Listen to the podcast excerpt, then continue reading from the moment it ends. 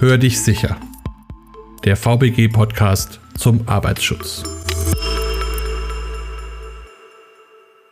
Ja, hallo und herzlich willkommen zur nächsten Folge unseres Podcasts Hör dich sicher. Heute geht es rund um das Thema Hygiene am Arbeitsplatz und dafür haben wir als Gesprächspartner den Dr. Jens Petersen. Wenn Sie sich vielleicht kurz vorstellen. Ich bin Leiter im Bereich Arbeitsmedizin und Vorsorge im Bereich Prävention der Verwaltungsberufsgenossenschaft und insofern jetzt auch direkt mit der Corona-Pandemie und den betrieblichen Auswirkungen befasst. Ich bin Arzt für Arbeitsmedizin und Innere Medizin würden Sie sagen, Sie hatten schon eine gewisse Vorbereitung auf so einen Fall oder ist da jetzt wirklich alles neu und vieles einfach auch neu zu regeln? Im Rahmen der Präventionsarbeit bei der Verwaltungsberufsgenossenschaft haben wir bereits zur Schweinegrippe und ersten SARS-Pandemie beraten und auch unsere Betriebe hinsichtlich der zu treffenden Präventionsmaßnahmen informiert. Insofern liegt schon Erfahrung mit Pandemien vor. Es gibt viele Bereiche, in denen das jetzt eine Rolle Rolle spielt. Fangen wir vielleicht mit dem klassischen Bereich an, dem Arbeitsplatz. Worum geht es denn, wenn ich jetzt als Arbeitnehmer einerseits und als Arbeitgeber andererseits daran denke, wie kann ich den Arbeitsplatz hygienisch sicherer machen? Also es geht ja darum, Übertragungswege im Betrieb zu verhindern. Und insofern sind drei Punkte in der betrieblichen Gesundheitsvorsorge zum Thema Coronavirus sehr wichtig. An erster Stelle die Abstandsregelung. Abstand sollte immer 1,5 Meter überall in allen Situationen eingehalten werden. Das hat oberste Priorität. Dann folgt die Handhygiene, regelmäßiges Handwaschen, gelegentlich auch, wenn keine anderen Möglichkeiten zur Verfügung stehen oder die Hände stark verschmutzt sind, eine Handdesinfektion. Und an dritter Stelle besteht die Möglichkeit, Atemschutz zum Beispiel mit Atemschutzmasken zu treffen oder einzurichten. Nun gibt es ja immer diese Situationen zum Beispiel an einem Schalter oder an der Kasse oder so, wo man einfach einen gewissen Abstand ab und zu mal unterschreiten muss. Helfen da dann diese Plexiglas-Trennwände oder gibt es da andere Möglichkeiten, wie man sich zusätzlich schützen kann? Also im Schalterbereich gilt eigentlich auch diese Regel Nummer eins, Abstand halten. Und deshalb kann man dort besondere Maßnahmen treffen, dass man die Distanz zum Kunden verlängert oder entsprechende Schutzeinrichtungen wie Plexiglasscheiben, die geeignet aufgestellt werden, aufstellt, um die direkte Übertragung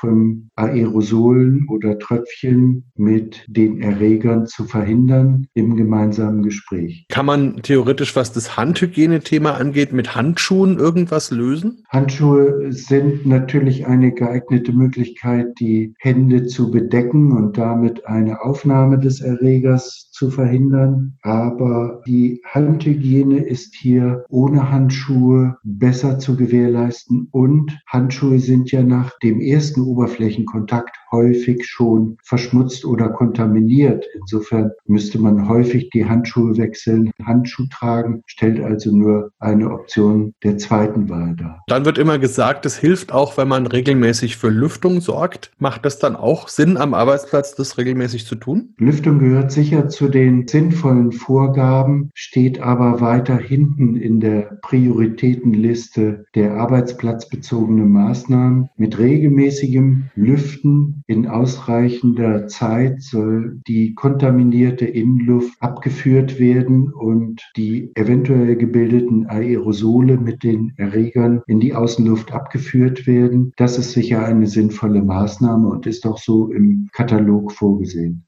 Jetzt hat mich neulich jemand angesprochen, die hat ziemlich krassen Heuschnupfen und sagt, wenn sie regelmäßig lüften, gerade jetzt im Sommer, dann holen die sich die ganzen Pollen in den Raum. Würden Sie sagen, es ist trotzdem sinnvoller zu lüften oder da eben dann lieber ein bisschen sich zurückhalten, um nicht auf die Art und Weise Probleme zu bekommen? Das ist natürlich eine individuelle Abwägungssache. Wenn erheblicher Pollenflug besteht, muss das vielleicht unter Berücksichtigung der vorhandenen Allergiekranken entsprechend angepasst werden. Aber primär ist es sinnvoll, regelmäßig und ausreichend zu lüften. Wenn ich dann den Arbeitsplatz nicht in der Firma habe, sondern zum Beispiel zu Hause habe, klar, dann kann ich vieles besser beachten. Gibt es trotzdem einige Dinge, die man vielleicht auch im Homeoffice für sich bedenken sollte, wo man schauen kann, wie kann ich da auch für meine Hygiene besser sorgen? Im Homeoffice haben wir die persönliche Umgebung der Beschäftigten im familiären Kontext, im privaten Kontext und auch hier sollte eine regelmäßige Handhygiene und eine gelegentliche Fischdesinfektion der Arbeitsmittel erfolgen. Es gibt noch einen dritten Fall. Also ich kann entweder im Büro arbeiten oder ich kann zu Hause arbeiten oder ich bin zum Beispiel auf einer Dienstreise. Wie ist es denn da so? Oder wenn ich im Meeting sitze, lässt sich ja manchmal vielleicht auch die Abstandsregeln nicht immer einhalten. Gibt es da Möglichkeiten oder Tipps oder Sachen, die man gut beachten kann? Also der Arbeitgeber hat sicher ganz konkrete Regelungen zu treffen, wie Dienstreisen im Rahmen der Corona-Pandemie abgewickelt werden müssen, um den Gesundheitsschutz der Beschäftigten auch unterwegs zu gewährleisten. Und dazu gehören Verhaltensmaßregeln, wie auch Abstand halten in den Unternehmen, die vielleicht besucht werden, wie regelmäßige Handhygiene, Ausstattung mit geeigneten Arbeitsschutzmasken, Unterweisung im Hinblick auf die Gefährdung. Also da gibt es auch ein ganzes Regelwerk an Hilfen, wie dort der Gesundheitsschutz gewährleistet sein kann. Und habe ich als Mitarbeiter auch die Möglichkeit, wenn ich zum Beispiel merke, bei der Firma, wo ich jetzt bin in meiner Dienstreise, wird da nicht gut drauf geachtet oder da gibt es vielleicht jemanden im Meeting, der sich nicht so verhält, wie er das soll, habe ich da das Recht auch zu sagen, okay, dann gehe ich wieder. Wie kann ich mich da gut verhalten als Mitarbeiter? Ja, wenn Sie fremde Unternehmen betreten, sollten Sie schon klären, ob es dort eventuell einen Hygieneplan gibt oder Regeln, die aufgestellt wurden im Rahmen des Gesundheitsschutzes im Rahmen der Corona-Pandemie. Viele Unternehmen werden das inzwischen etabliert haben und dann gilt es, sich an diese Regeln zu halten, die auch initial häufig dann externen Besuchern vorgegeben werden. Und alles, was in ihrem eigenen Unternehmen gilt, sollte auch im Verhalten im fremden Unternehmen realisiert und eingehalten werden. Erstmal Abstand halten, Abstand halten. Was mache ich, wenn sich dann jetzt eben da jemand nicht dran hält? Also kann ich dann sagen, dann lasse ich lieber meinen Termin sausen jetzt auf gut Deutsch oder muss ich versuchen, da einen Kompromiss zu finden oder was habe ich da an Möglichkeiten jetzt als Arbeitnehmer? Wir können beraten, das machen wir auch bei den Mitgliedsunternehmen, dass bei einem Besuch von fremden Unternehmen geklärt wird am Anfang, ob entsprechende Regeln bestehen und diese Regeln auch bekannt sind und dass man sich darauf vereinbart, dass diese Regeln gemeinsam eingehalten werden. Selbstverständlich können Sie keine Regeln in einem fremden Unternehmen aufstellen und dann sollte auch der Besuch abgebrochen werden, wenn dort keine Maßnahmen erkenntlich sind. Ja, jetzt haben Sie ja schon öfters betont, wie wichtig das ganze Thema Abstand ist. Sie haben ja bestimmt in vielen verschiedenen Branchen das schon erlebt. Gibt es da konkrete Beispiele, wie das gut umgesetzt wird, wie man sinnvoll auf Abstand achten kann? Na, bei Kundenkontakt haben sehr viele Unternehmen bereits Bodenmarkierungen platziert, um den Abstand zu halten. In den innerbetrieblichen Einrichtungen kann man ebenfalls durch Bodenmarkierung Schlangenbildung vermeiden oder mit Schichteinteilungen zum Beispiel den Kantinenbesuch ermöglichen. Und die einzelnen Branchen haben sicher eigene Lösungen gefunden. Im Bankenbereich gibt es auch Abtrennungen im Schalterbereich, die entsprechend den Abstand und auch Plexiglasvorrichtungen vorsehen, um den Kundenkontakt zu reduzieren. Im Bereich öffentlicher Personennahverkehr sind ja bereits umfangreiche Maßnahmen getroffen worden, um die Fahrer entsprechend vor dem Kontakt mit den Fahrgästen zu schützen. Absperrung und entsprechende Verhaltensregeln aufgestellt. Sind da auch so Vorgaben, wie viele Leute pro Quadratmeter irgendwo sein dürfen, eine sinnvolle Geschichte? Das wird derzeit sehr intensiv diskutiert, auch in den einzelnen Branchen, speziell im Bereich Bühnen und Studios, wo der Probenbetrieb jetzt gerade wieder aufgenommen wird, geht es darum, wie viel Abstand zum Beispiel unter den Musikern sinnvoll ist. Im Bürobereich sind 10 Quadratmeter pro Beschäftigten und Büroarbeitsplatz vorgesehen, um das zu realisieren, die Abstandsregelung. Ganz interessantes Thema, das Kunstthema, weil ja doch ein großer Unterschied ist, ob jetzt jemand zum Beispiel singt oder Trompete spielt oder Geige, weil ja doch ein unterschiedlicher Einsatz der Atemorgane da der Fall ist, müsste man da theoretisch auch innerhalb zum Beispiel eines Orchesters unterschiedliche Abstandsregeln treffen. Darüber wird gerade intensiv diskutiert. Das ist noch nicht abgeschlossen, die Datenlage etwas unsicher und wir wir vereinbaren gerade mit der entsprechenden Branche die Regeln, wie im Orchester oder im Chor beispielsweise musiziert werden kann, da, wie Sie richtig sagen, auch die unterschiedlichen Gefährdungspotenziale bei den verschiedenen Instrumenten vorliegen. Ein wichtiger Teil im Arbeitsalltag ist ja auch die Pause. Früher war das ja auch ein kommunikativer Bestandteil. Man ist zusammen eine rauchen gegangen oder einen Kaffee trinken oder so. Das ist natürlich jetzt auch schwierig, auch vor dem Hintergrund des Abstandes und der Größe der Räume wahrscheinlich. Gibt es da jetzt auch neue Arbeitszeitregeln bezüglich der Pause oder überhaupt Pausenregelungen? Um auch hier die Abstandsregelungen einzuhalten, werden auch Pausenregelungen getroffen, sodass schichtweise in die Pause gegangen wird, soweit es im Büro speziell möglich ist und um auch eine Vereinzelung nicht nur bei der Arbeit, sondern auch während der Pausen zu erzielen. Wir haben uns jetzt die ganze Zeit damit beschäftigt, wie kann ich mich schützen, wie kann ich andere schützen. Was passiert denn, wenn ich zum Beispiel in meinem Betrieb bin und habe den Eindruck, der Kollege, der Mitarbeiter oder der Vorgesetzte wirkt nicht gesund, ist vielleicht erkrankt? Wie kann ich mich da als Mitarbeiter oder auch als Chef verhalten, sinnvoll damit umgehen? Also hier sind ja im Arbeitsschutzstandard des BMAS auch klare Vorgaben beschrieben und zunächst muss man vielleicht vor Arbeitsbeginn anfangen. Beschäftigte sollen sollen, wenn sie die typischen Symptome einer Erkrankung haben oder allgemeines Krankheitsgefühl, nicht bei der Arbeit erscheinen und zur Arbeit kommen. Die Symptome sind ja hinreichend bekannt. Husten, Schnupfen, Kopfschmerzen, Fieber, Magen-Darm-Beschwerden gehören dazu, Verlust des Geschmacks- und Geruchssinns. Und wenn solche Symptome auftreten, sollten Beschäftigte gar nicht erst den Weg zur Arbeit antreten, um nicht auf der Arbeit dann ihre Kolleginnen und Kollegen zu gefährden. Sollte jemand bei der Arbeit sich krank fühlen oder Beschwerden haben, ist vorgesehen, dass eine Fiebermessung durchgeführt werden kann und der Beschäftigte sofort unter geeigneten Bedingungen dann nach Hause geschickt wird und mit dem Hausarzt gemeinsam eine weitere Diagnostik oder Behandlung klärt. In diesem Fall ist es wichtig, dass das Unternehmen informiert wird und bei Bestätigung eines Verdachtsfalls auch entsprechende Maßnahmen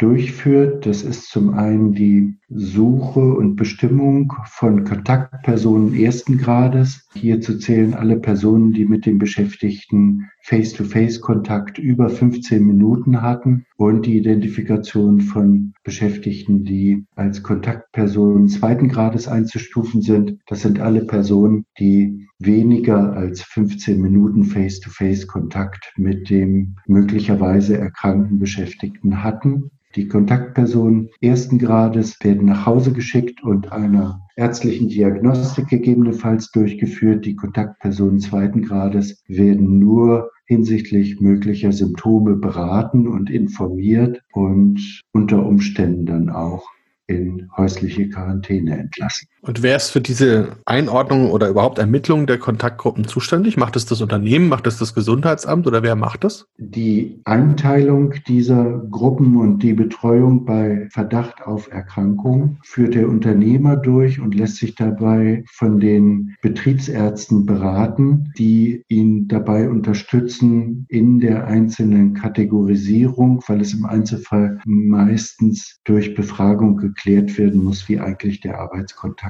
war. Hier spielen die Betriebsärzte eine ganz zentrale Rolle und sie unterstützen natürlich auch bei der Festlegung innerbetrieblich dieser Verfahren. Und in dem Fall, wo ich jetzt sage, ich fühle mich am Morgen nicht so wohl und ich sage, ich bleibe lieber zu Hause, gibt es da dann rechtlich noch irgendwie ein Thema, dass ich auch beweisen muss, dass ich krank bin? Oder gibt es da irgendeine zeitliche Frist, wo ich dann doch zu einem Arzt muss? Oder kann ich das mehr oder weniger selber festlegen, dass ich heute nicht arbeitsfähig bin? Es besteht eigentlich sogar eine Pflicht, dass die Beschäftigten sich bei entsprechenden Symptomen melden und nicht zur Arbeit erscheinen. Derzeit besteht noch keine Befristung von dieser Abwesenheit. Es ist von Freistellung sozusagen in diesem Zusammenhang zu reden. Und letztendlich zeigt dann der weitere Verlauf der Symptome oder der Erkrankung, wie lange dieser Zustand anhält. Das heißt aber für den Unternehmer zählt das so, als wäre der Mitarbeiter normal krank gemeldet. Das mündet meistens in einer Krankschreibung, die aber nicht automatisch passieren muss. Das sind arbeitsrechtliche Fragen. In der Regel werden diese Mitarbeiter für eine befristete Zeit freigestellt. Es gibt ja neben dem Kontakt und den Schutzmaßnahmen wie zum Beispiel so ein Plexiglas auch die Maske. Und da gibt es ja verschiedenste Arten mittlerweile. Also manchmal sieht man auch Leute, die sich einfach nur ihr T-Shirt nach oben ziehen. Gibt es da Mindeststandards oder Unterschiede oder verschiedene Arbeitsbereiche, in denen ich was aufsetzen muss? Also die Vorgaben sind eigentlich, dass eine entsprechende Maske zu tragen ist, wenn die Abstände im Rahmen der Tätigkeit nicht einzuhalten sind, also sie unter 1,5 Meter kommen und die Art des Atemschutzes dann entsprechend von der Art der Tätigkeit und Exposition abhängt. Wir können ja derzeit unterscheiden die Mund-Nase-Bedeckung, das sind die selbstgefertigten Masken, und dann den Mund-Nasen-Schutz, das sind die allgemein als OP-Masken bezeichnete, auch im medizinischen Bereich verwendeten Masken. Beide Typen dienen dem Fremdschutz und werden deshalb ja jetzt auch von der Regierung im Rahmen des öffentlichen Personennahverkehrs und auch im Einzelhandel zwingend vorgeschrieben. Dem Eigenschutz dienen dann die sogenannten FFP 1 bis 3 Masken, wovon nur FFP 2 und FFP 3 so eine Porendichte haben, dass sie auch Viren an der Durchdringung hindern. Und diese Masken dienen dann dem Eigenschutz. Wenn ich jetzt den Abstand anderthalb Meter immer einhalten kann, dann bräuchte ich am Arbeitsplatz eigentlich keine Maske. Wenn Sie als Beispiel einen Bürobereich nehmen, dann müssen Sie am Arbeitsplatz selbstverständlich bei normaler Bürotätigkeit keine Maske tragen. Es wird dann etwas anders die Situation auf den Verkehrswegen, wenn Sie zum Beispiel sich in den Fluren bewegen und hängt dann auch von dem Flurdurchmesser ab, ob bei Begegnung von Personen diese 1,5 Meter eingehalten werden können oder nicht. Und die meisten Unternehmen führen dann eine Gefährdungsbeurteilung durch und ordnen das Tragen zum Beispiel einer Mund-Nase-Bedeckung oder eines Mund-Nase-Schutzes bei Bewegung auf den Verkehrswegen an. Und da würde mir dann theoretisch auch ein Schal reichen oder muss es schon irgendeine so Art Maske sein? Der Schal ist eine Empfehlung, die im Rahmen der Diskussion in der Allgemeinbevölkerung getroffen wurde. Das ist sicher im betrieblichen Kontext kein ausreichender Schutz. Nun muss man diese Masken ja auch irgendwie pflegen. Da habe ich ja auch unterschiedlichste Sachen schon gehört, also dass man sie, also sich täglich waschen soll oder eben nicht oder wie man überhaupt damit umgehen muss. Also gibt es da irgendwelche Vorgaben oder Vorschriften, wie ich so eine Mund-Nase-Bedeckung oder eine Maske vernünftig behandeln kann? Hierzu gibt es sehr gute Vorgaben vom Bundeszentrale für gesundheitliche Aufklärung und anderen Institutionen, die den Umgang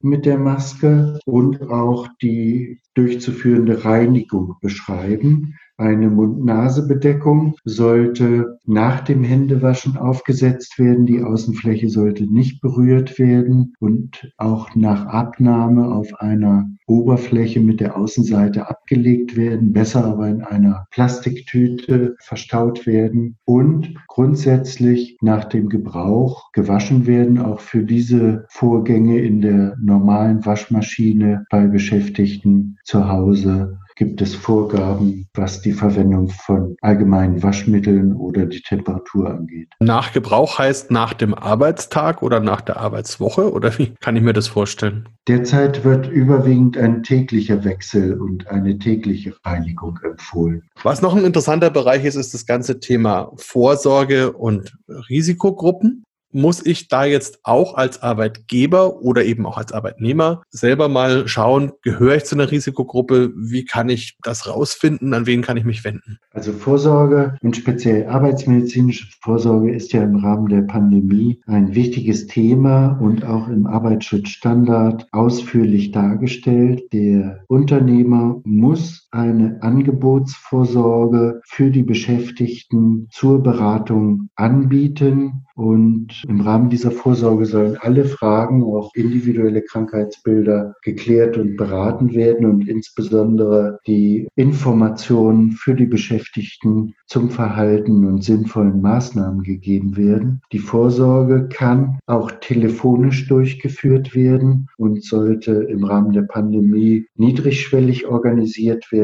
Dabei werden natürlich auch die vom Robert Koch Institut beschriebenen Risikogruppen, die einer besonderen Gefährdung unterliegen, behandelt und individuell beraten. Insofern ist die Vorsorge, die arbeitsmedizinische Vorsorge eine ideale Plattform, um den Gesundheitsschutz auch der Beschäftigten zu gewährleisten. Das heißt, ich wende mich dann an meinen Betriebsarzt? Richtig. Der Arbeitgeber organisiert dann den Ablauf der arbeitsmedizinischen Vorsorge und bietet es aktiv allen Beschäftigten an. Und im Rahmen dieser Terminvergabe werden selbstverständlich dann die Kontakte zu den Betriebsärzten hergestellt. Hat das dann auch eine gewisse datenschutzrechtliche Relevanz? Also weil ich ja jetzt sagen muss, zum Beispiel, ich ordne jetzt einen Mitarbeiter einer Risikogruppe zu und sage, okay, dann muss er dieses oder jenes nicht mehr tun, dann gebe ich das ja letzten Endes auch den anderen damit bekannt. Ja, die arbeitsmedizinische Vorsorge unterliegt natürlich der ärztlichen Schweigepflicht. Aber wenn sich daraus ergibt, dass die bisherige Tätigkeit besonders gefährdend ist, bei einem vorliegenden Krankheitsbild beispielsweise, würde man das dem Arbeitgeber über den Beschäftigten mitteilen und eine Umsetzung